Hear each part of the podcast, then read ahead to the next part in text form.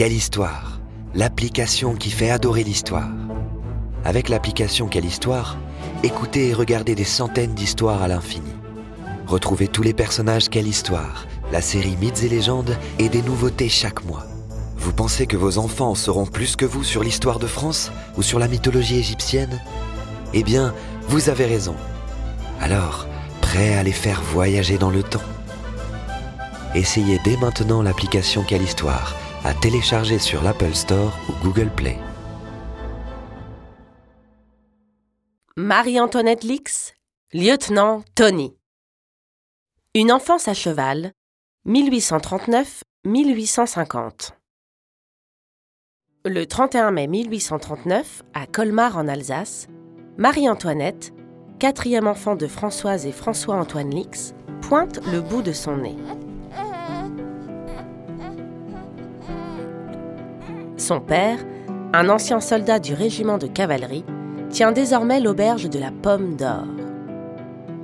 Après le décès de son épouse qui survient alors que Marie-Antoinette n'a que 5 ans, il s'investit beaucoup dans l'éducation de sa fille. D'autant plus qu'elle affirme déjà un caractère bien trempé et des aptitudes exceptionnelles. Il décide d'apprendre tout ce qu'il sait en matière militaire à celle qu'il appelle désormais Tony. Au programme, escrime, équitation et bien d'autres choses. Avec tous ses talents, je veux bien que le diable m'emporte si la petite ne fait pas son chemin dans le monde, se dit-il en la regardant.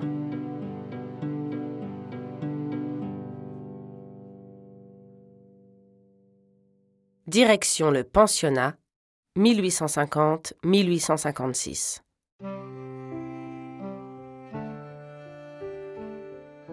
C'est sans compter l'entourage de François-Antoine qui s'inquiète de cette éducation réservée aux hommes pour l'époque.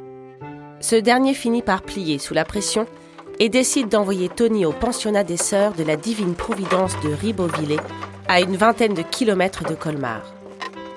C'est ainsi qu'à 11 ans, la jeune fille, habituée à la nature et aux activités de plein air, change de vie du jour au lendemain. Elle doit désormais rester à l'intérieur pendant de longues heures et se plier aux règles strictes de l'école.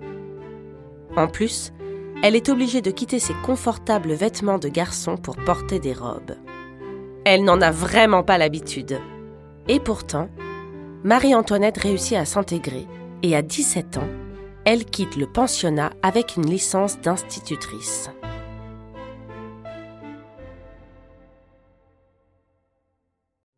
La vie en Pologne, 1856-1863.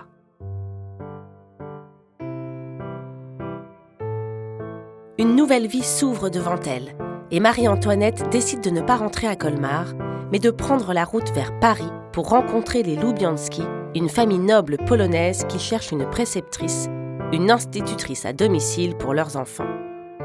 Après s'être mis d'accord, ils rejoignent ensemble le château familial de Six en Pologne. Avec deux autres professeurs, l'une anglaise et l'autre allemande, Marie-Antoinette enseigne aux enfants et se lie d'amitié avec Marie Vanda, la maîtresse de maison. Ce sont sept années heureuses pour la jeune femme. Je peux profiter de la campagne et à nouveau monter à cheval, se réjouit-elle. Mais un jour de 1863, la situation en Pologne se dégrade et la vie au château s'en trouve bouleversée.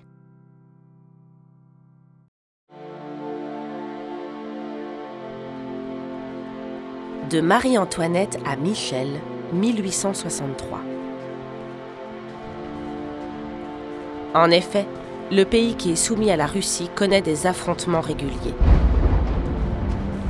Ainsi, en 1863, la population se soulève pour protester contre l'enrôlement forcé des jeunes Polonais dans l'armée russe. Il n'en faut pas plus aux préceptrices anglaises et allemandes pour quitter précipitamment le château et rentrer chez elles. À son tour, le comte Lubianski, contraint à l'exil, est obligé de quitter la Pologne. Mais avant de partir, il confie sa famille et son domaine à Marie-Antoinette. Cette dernière devient donc Michel, prend la direction des opérations et transforme le château en hôpital, tandis qu'à quelques centaines de mètres de là, des insurgés polonais établissent leur camp.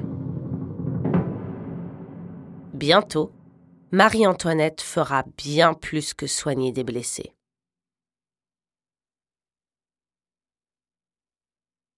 Michel le Sombre, 1863-1865. Attention, les Russes arrivent. Marie-Antoinette, prévenue par un courrier, file vers le camp des insurgés pour les prévenir. Malgré tout, les Polonais ont à peine le temps de se préparer au combat qu'ils sont attaqués par les Russes. Le général qui les commande, un ami du comte, est blessé. Avant qu'il ne rende son dernier souffle, il confie la direction de ses troupes à Marie-Antoinette, persuadé qu'il a affaire à un homme. En quelques secondes, Marie-Antoinette l'institutrice devient un insurgé polonais qui se fait appeler Michel le Sombre. Mais pourquoi le Sombre? À cause du pli causé par les soucis qui lui barrent le front. Consciente de ses responsabilités, Marie-Antoinette se lance dans la bataille. Capturée par les Russes quelque temps plus tard, elle est finalement relâchée en 1865.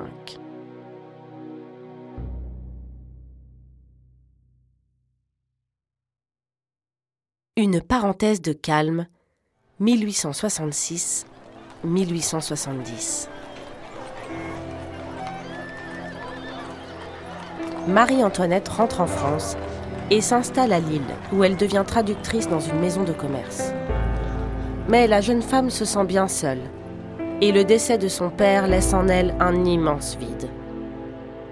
Lorsque l'année suivante, en 1866, survient une épidémie de choléra, elle quitte son travail pour soigner les malades, au péril même de sa propre santé. Je ne peux rester sans rien faire en voyant tous ces malheureux, se dit-elle. Il faut dire que Marie-Antoinette a bon cœur, mais cela lui permet aussi de ne pas penser à sa propre tristesse. Sa tâche accomplie, elle obtient un travail de receveuse des postes et déménage à La Marche, dans les Vosges. Comme elle est désormais en charge de l'acheminement du courrier, elle est au courant très vite de la situation politique alarmante.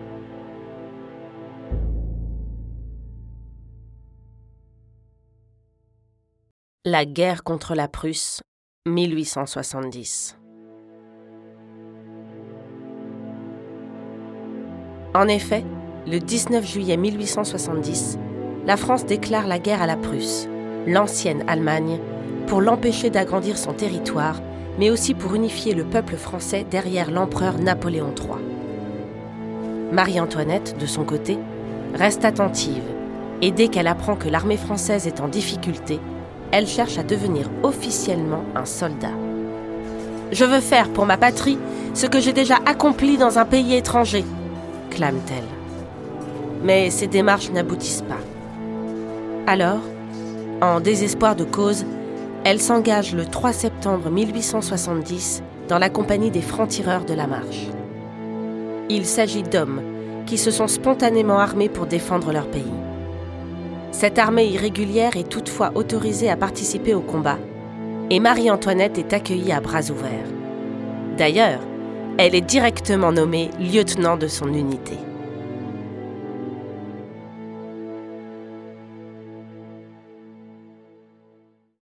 Marie-Antoinette en campagne, 1870.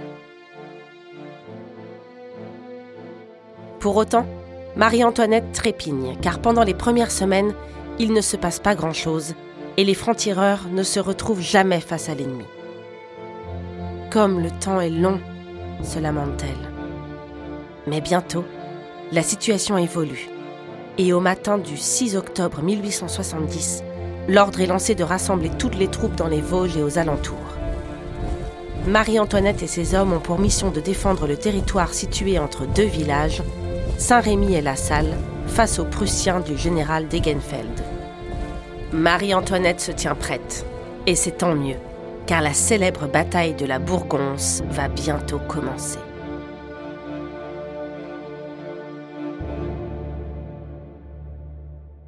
Le courage du lieutenant Tony, 1870-1871.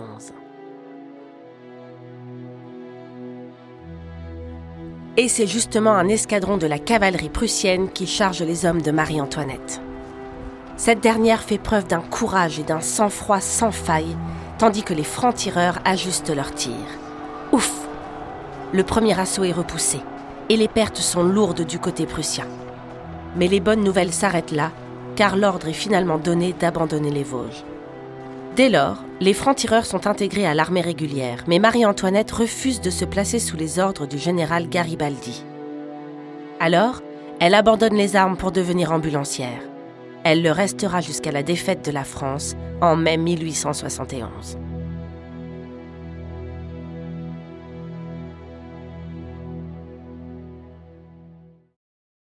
La fin d'une héroïne, 1871-1909.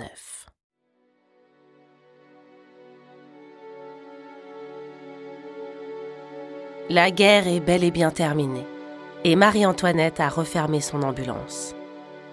Après avoir été décorée de la médaille d'or et d'argent pour son courage, elle réintègre tristement le bureau de poste de la marche. En effet, l'ancienne lieutenante ne se remet pas de la victoire de la Prusse.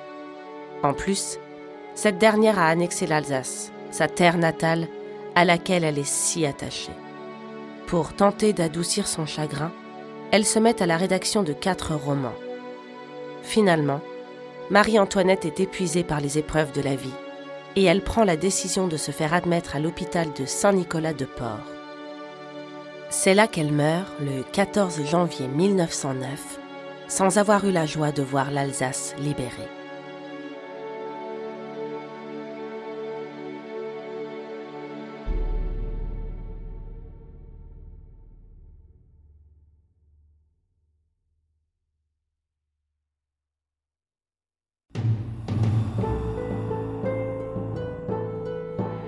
Ce podcast a été produit par Unique Héritage Média. Retrouve toutes les informations sur maisondupodcast.fr.